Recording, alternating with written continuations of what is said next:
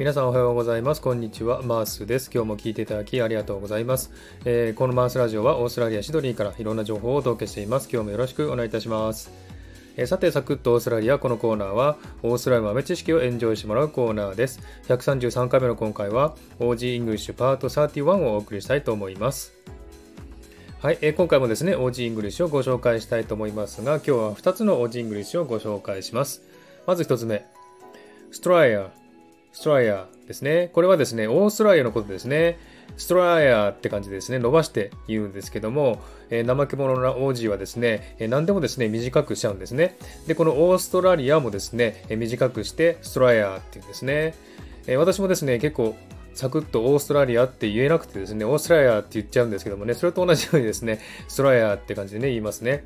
えー、特にあの、 Australia Day ですね、4月26日、 Australia Day の時に、えー、 Happy Straya Day とか言うんですね、オーストラリアっていう長いですのでね、 Happy Straya Day っていうんですね。えそしてですね、あの、 Straya っていう歌があるんですね。これは Australia Day によく歌われるんですけども、えこれは非公式なオーストラリアの国歌とも呼ばれてですね、国民に愛されている歌なんですね。え動画のリンクを貼っておきますので、興味のある方は見ていただければわかると思いますけれども、えこの動画にはですね、えビールとかバービーっていうバーベキューとかですね、えビーチとかカンガルーとボクシングしたりですね、え裏庭でクリケットやったりですね、オペラハウスが出てきたり、炭鉱が出てきたり、え帰りミノグっていう歌詞が出てきたり、ウィグルスっていうね、歌詞も出てきたり、たり ACDC とかですね、オーストラリアの特徴のね、あるね、映像が流れますんでね、もしよろしかったら見てみてください。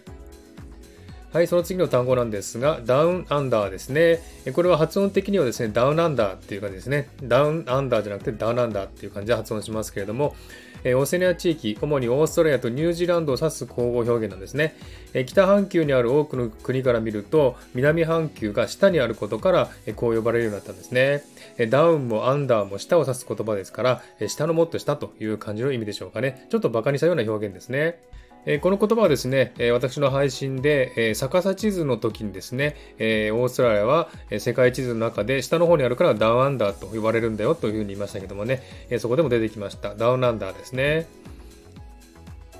はい、ということで今日は2つのね、 Aussie English をご紹介しました。もう一度振り返ってみたいと思います。え、1つ目が Straya、Straya。2つ目が Down Under、Down Under ですね。え、この2つをまたね、使ってみてください。はい。では今日はこの辺で終わりにしたいと思います。今日も聞いていただきありがとうございました。ハートボタンポチッと押してもらえたら嬉しいです。ではまた次回お会いしましょう。チェアス